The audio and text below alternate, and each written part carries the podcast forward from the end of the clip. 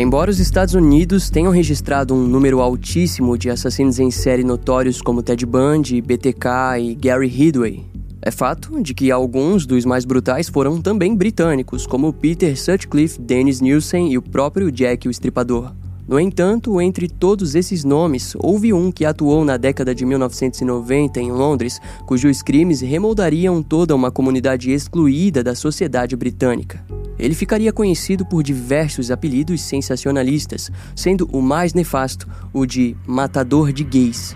No episódio de hoje, vamos explorar todos os detalhes desse criminoso que mergulhou no abismo do que a existência de um assassino em série pode significar para uma sociedade.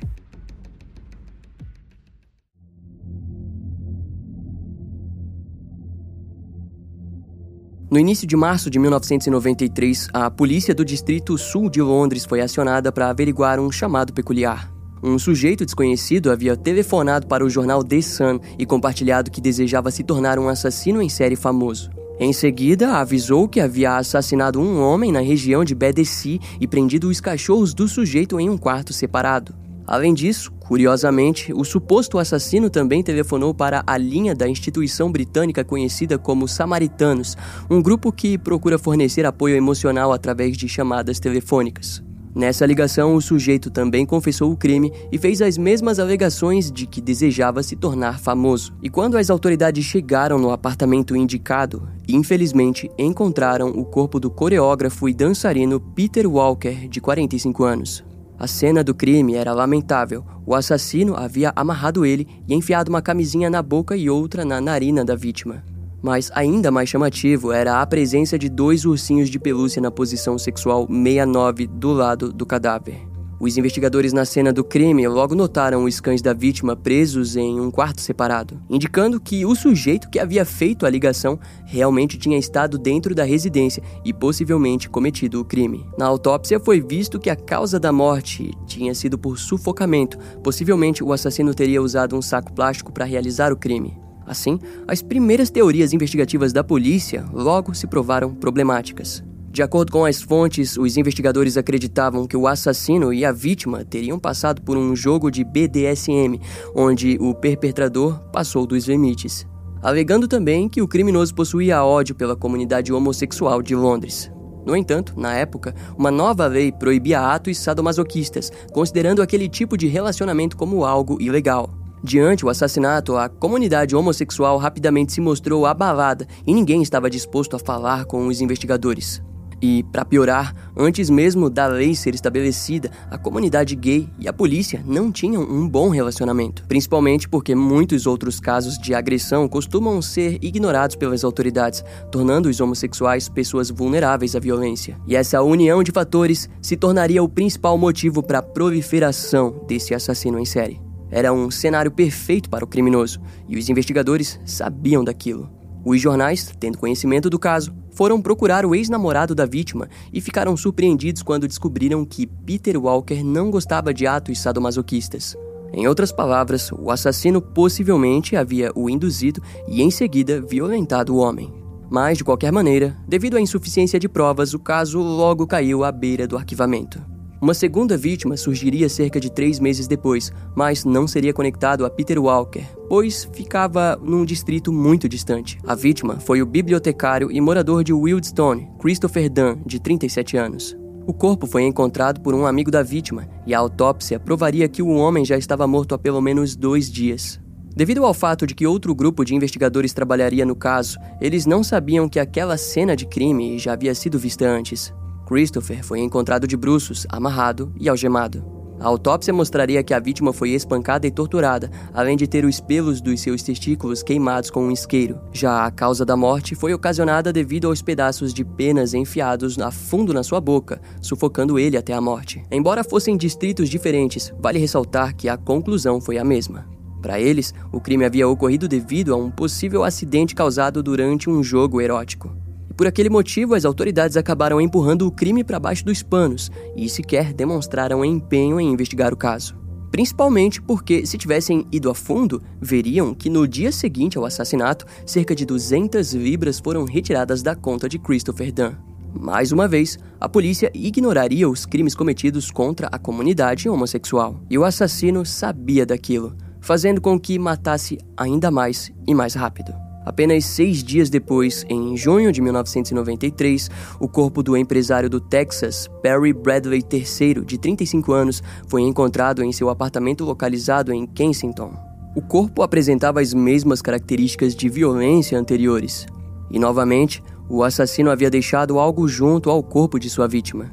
Daquela vez, ele pôs uma boneca em cima do cadáver. Novamente, os investigadores relacionaram o crime como algo sexual da comunidade homossexual de Londres e não notaram que 200 libras foram sacadas da conta de Perry. Naquela altura, cerca de três homens haviam sido mortos de maneira semelhante, mas nem a polícia e nem os jornais investigativos de Londres estavam notando a natureza sequencial. Assim, Três dias depois do assassinato de Perry, uma nova morte aconteceria. O corpo do guarda de um complexo de apartamentos Andrew Collier, de 33 anos, foi encontrado dentro do seu próprio apartamento em Dawson.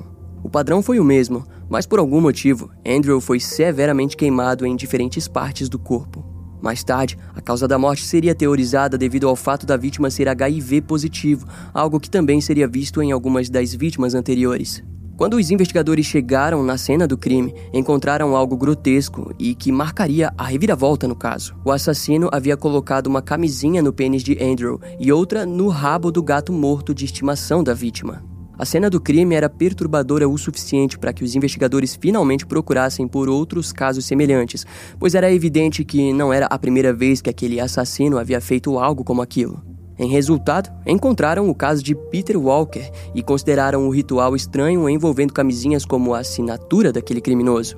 E as suspeitas logo caíram para a possível presença de um assassino em série.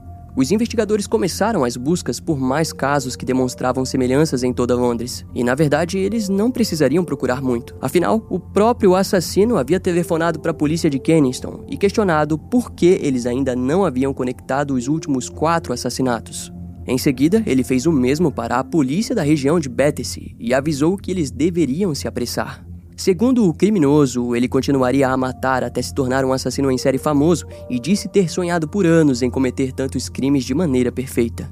E, de fato, embora não tenhamos mencionado, em todos os casos, nenhum tipo de evidência era encontrada, indicando que o assassino possivelmente passava muito tempo na residência da vítima, limpando e destruindo pistas. No entanto, no caso de Andrew Collier, buscas forenses encontraram impressões digitais diferentes das da vítima na moldura de uma das janelas do apartamento. Naquele momento, todos os departamentos de polícia localizados nos distritos em que os casos aconteceram sabiam da existência do assassino em série. Tudo estava se encaixando para o grande desfecho induzido pelo próprio criminoso. Poucos dias depois da ligação perturbadora para as autoridades, o chefe de cozinha, Emanuel Spiteri, de 41 anos, seria alcançado pela ira do assassino. Mas a sua atitude foi diferente quando ele tacou fogo no apartamento da vítima com o objetivo de destruir todas as evidências que pudesse. O criminoso novamente telefonou para as autoridades e os disse para seguir o fogo, acrescentando que não mataria novamente. O seu argumento para cessar a sua onda de assassinatos foi de que precisou alcançar um determinado número de mortes para ser considerado com perfeição um assassino em série pelo FBI. Além disso, afirmou que tudo era um teste para saber se algo como aquilo realmente poderia ser feito com êxito. Contudo, aquela postura sádica fez com que uma enorme campanha de caça pelo assassino se iniciasse. Em uma coletiva de imprensa, o superintendente da polícia de Londres, Ken John, afirmou oficialmente a conexão entre os cinco casos e afirmou a existência do assassino em série. Ken também fez um apelo público para que a comunidade homossexual participasse ativamente das investigações e aconselhou que ficassem em alerta. Na coletiva, foi dito que o assassino poderia ser portador de HIV e estar direcionando a sua frustração e ódio por vingança contra quem os passou a doença. Essa teoria aconteceu depois que foi provado que várias vítimas realmente possuíam a doença. Nos dias seguintes, Ken voltaria a aparecer em uma coletiva fazendo um apelo direto ao criminoso para que ele se entregasse. Segundo o superintendente, as autoridades queriam ajudá-lo. Depois disso, por volta de 19 de junho de 1993, milhares de panfletos passaram a ser distribuídos por toda Londres, pois era o início do Festival do Orgulho Gay. O evento contaria com a presença de 50 mil pessoas, e diante aquilo, quem estava nitidamente incomodado com a possibilidade de que o assassino atacasse novamente. Desse modo, o psicólogo Mike Berry foi chamado para que fosse criado um perfil do criminoso. Afinal, eles não tinham o FBI, mas sabiam o quanto o perfilamento já foi útil na caça por criminosos em série. E segundo o profissional, o perpetrador que eles caçavam era um homem alimentado por fantasias violentas. Mas nenhum dos assassinatos poderiam fornecer a excitação que ele esperava de suas fantasias, e por aquele motivo jamais pararia. Esse ponto é interessante, pois é incomum que isso realmente ocorra na mente de criminosos em série, pois a realidade não é tão prazerosa quanto a fantasia. Mike foi notavelmente contra a teoria do superintendente Ken, alegando que possivelmente o assassino não era vítima de AIDS e que os crimes não eram atos de vingança. Ao seu lado, outro psicólogo, Jonas Rapport, acrescentou que, de fato, o criminoso não possuía AIDS e não era homossexual. Para ele, o perpetrador estava se passando de gay para atrair suas vítimas. No relatório final, todos o descreveram como um sujeito organizado, de porte forte e que era confiante o bastante para atrair e dominar suas vítimas com facilidade. O superintendente, Ken, no entanto, procurou mais dois especialistas criminais chamados Paul Britton e Dick Walter, além de procurar pela ajuda do na época já aposentado e ex-agente do FBI Robert Hasler. Em uma grande união esperando que o pior ocorresse, um maçante perfil do criminoso foi criado.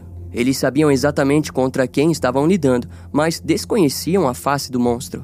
Segundo as autoridades, diversas testemunhas foram encontradas que haviam visto Emmanuel Spiteri ao lado de um homem no trem de Charing Cross para Hitter Green na noite do crime. Eles o descreveram como um homem branco de 30 a 40 anos, barbudo, rosto gordo, cabelo castanho escuro, dentes sujos e com cerca de 1,80m de altura. Assim, através do programa de identificação facial eletrônica, um esboço digital foi criado. Contudo, nos dias seguintes, nenhuma nova pista surgiria. Até que, na primeira semana de julho de 1990, 1993, a polícia de Londres divulgou uma foto de um homem ao lado de Emmanuel. A imagem foi capturada por câmeras de segurança na estação ferroviária e o sujeito ao lado da vítima era muito parecido fisicamente com aquele que as testemunhas estavam descrevendo. Em um apelo público, os investigadores disseram não acreditar que ele possa estar envolvido no assassinato. Assim, pediram que o homem se apresentasse para interrogatório por questões de apoio à investigação e liberaram linhas telefônicas para que mais pistas fossem compartilhadas sobre o paradeiro do sujeito. Isso gerou um acúmulo enorme de pessoas telefonando e compartilhando que viram o suspeito das câmeras de segurança e do esboço frequentando um pub homossexual chamado Colin Hearn. Aos poucos, a polícia estava conseguindo chegar até o principal suspeito, mas viriam a ser surpreendidos quando um advogado entrou em contato informando que o seu cliente alegou ser o homem ao lado de Manuel. O cliente do advogado se chamava Colin Ireland, de 39 anos. Quando o homem foi levado para interrogatório, ele afirmou ter saído com Emanuel e deixado ele em seu apartamento ao lado de outro sujeito. Inicialmente, as informações foram registradas e o consideraram como testemunha, mas não deixaram de coletar suas impressões digitais. Por causa disso, dois dias depois, Colin foi preso acusado pelo assassinato de Andrew Collier, mas relutou e foi levado alegando inocência. Mais tarde, seria descoberto que, na verdade, o criminoso ficou surpreso com o fato de que a prova que o conectava ao assassinato foram as impressões deixadas na moldura da janela do apartamento da vítima. Quando Colin soube daquilo, ele compartilhou que no dia em que matou Andrew, os dois ouviram uma briga acontecendo na rua e foram até a janela para observar. Depois de matá-lo, o assassino afirmou ter feito assim como nos outros casos, onde limpou cuidadosamente e destruiu qualquer evidência de sua presença na cena do crime. O problema foi que daquela vez, Colin acabou esquecendo da janela. Além disso, a sua confiança foi tão grande que ele contratou um advogado e disse que estava com Emanuel por acreditar fielmente que não tinha deixado pistas para trás. Um erro que causou a sua prisão de maneira rápida e inesperada para todos os envolvidos. Finalmente, os familiares das cinco vítimas receberiam a justiça por suas perdas, mas antes, Londres passaria a saber mais sobre Colin Ireland. A mãe de Colin o teve quando possuía apenas 17 anos de idade, mas antes de iniciar o processo de gravidez foi abandonada pelo seu companheiro. Quando a criança nasceu, a mulher se recusou em registrar o nome do pai e ele cresceu sem saber nada sobre o paradeiro do homem. Colin cresceu na casa dos seus avós junto à sua mãe, onde permaneceram até 1959. A partir dos seus seis anos, a dupla se mudou para várias casas por toda Londres. O motivo principal para aquilo acontecer era devido à qualificação baixa de sua mãe, que a deixava desesperada com os empregos de baixa remuneração. Depois de um tempo, voltaram a morar com os avós de Colin, onde ficaram até encontrarem espaço em um acampamento para mulheres e crianças sem teto, mas aquilo não deu muito certo. Posteriormente, a mãe de Colin conheceu um homem e os três foram morar em Dartford, 25 quilômetros de Londres.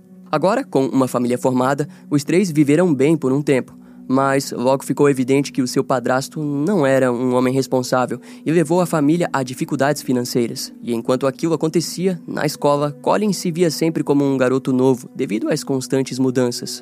Junto a isso, os seus colegas consideravam ele alguém estranho devido à sua postura esguia. Em resultado, Colin passou a faltar na escola e muitas vezes recebia surras dos professores por chegar atrasado. Depois do ensino médio, ele era visto como um garoto solitário e possuía poucos amigos, os quais o achavam imaturo. Eventualmente, a família foi despejada devido à falta do pagamento do aluguel e sua mãe e Colin retornaram para o acampamento para mães sem teto. O padrasto acabou indo morar com os seus próprios pais e mais tarde tentaram retomar o relacionamento, mas o sujeito abandonou os dois. Mais tarde, ela viria a se casar novamente, e o segundo padrasto de Colin se provaria um homem justo, humilde e amoroso com ambos. Eles passaram a morar juntos em Shirmes, onde Colin viria a receber diversas abordagens de homens mais velhos, uma mais traumatizante que a outra. Aos 16 anos, ele decidiu fugir de sua família e do ambiente em que estava. Para isso, tentou apelar para roubos para arrecadar dinheiro, mas foi preso. Colin acabou sendo enviado para uma escola para crianças com problemas emocionais e comportamentais. Lá, ele voltou a receber avanços sexuais por parte de outros meninos e, com raiva, ateou fogo nos pertences de um desses garotos mais velhos.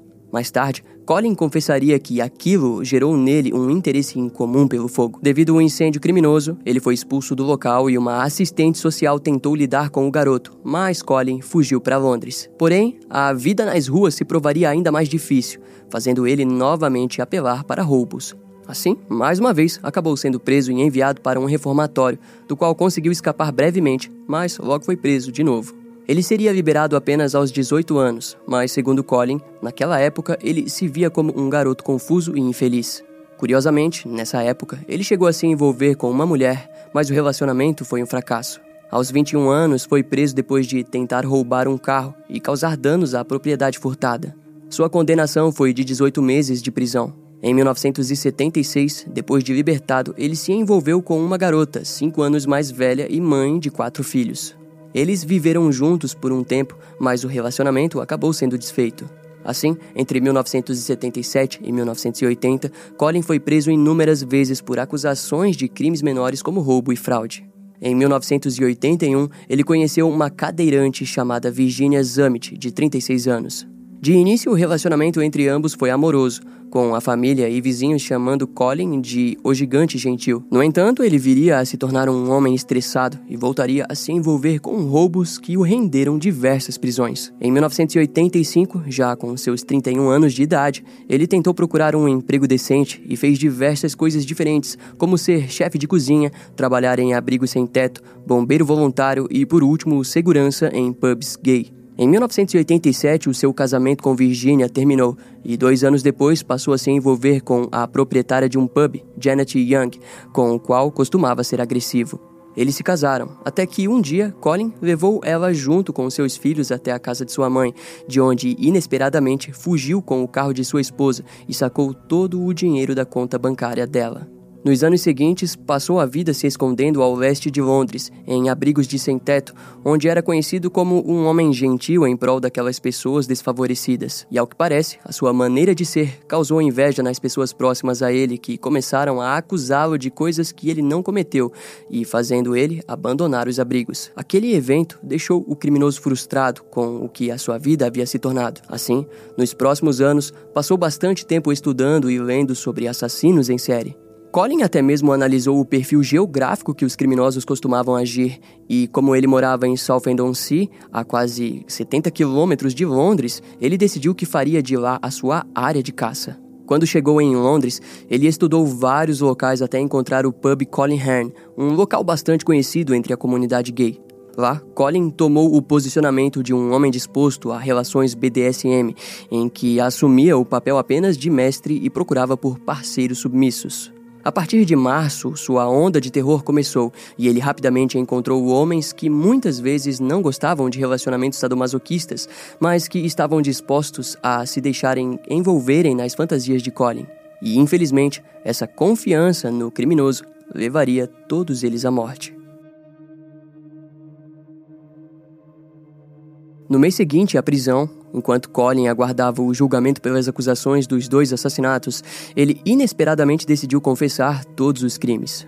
De maneira fria e sem remorso, o criminoso descreveu de forma surpreendente os detalhes dos seus atos. Ele disse que a maioria das vítimas não desejavam atos sadomasoquistas, mas acabavam aceitando depois que Colin afirmava que conseguia se relacionar apenas daquela forma. Assim, quando aceitavam serem amarrados, o criminoso matava eles. Colin explicou que não era homossexual e sequer se relacionou sexualmente com as vítimas e também não sentiu nenhuma emoção sexual os matando. O assassino escolheu pessoas gays porque eram pessoas de fácil acesso e fáceis de se tornarem vítimas. Ao que parece, a sua raiva e frustração com sua vida foi causada principalmente devido ao seu encontro com pedófilos durante a juventude. Para Colin, matar homossexuais era como fazer um favor para a sociedade, pois considerava eles desviantes e vermes tão ruins quanto os pedófilos.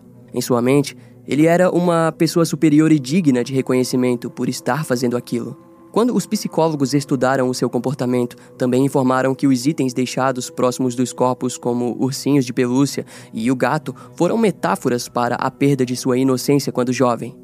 Cometer assassinatos foi sua maneira de expressar seus desejos mais secretos, por isso ele carregava um kit de assassinato, como cordas, algemas e muda de roupas, além de muitas vezes exigir que as vítimas falassem suas senhas bancárias para que pudesse roubá-las e assim ter dinheiro para retornar de Londres e voltar para sua casa em Southend-on-Sea. Colin contou que costumava permanecer no apartamento de suas vítimas por cerca de uma noite até que ninguém suspeitasse e saísse somente na parte da manhã e nesse meio tempo costumava limpar todo o apartamento de qualquer evidência, se provando assim um criminoso organizado e disposto a alcançar o fim daquilo que desejava facilmente.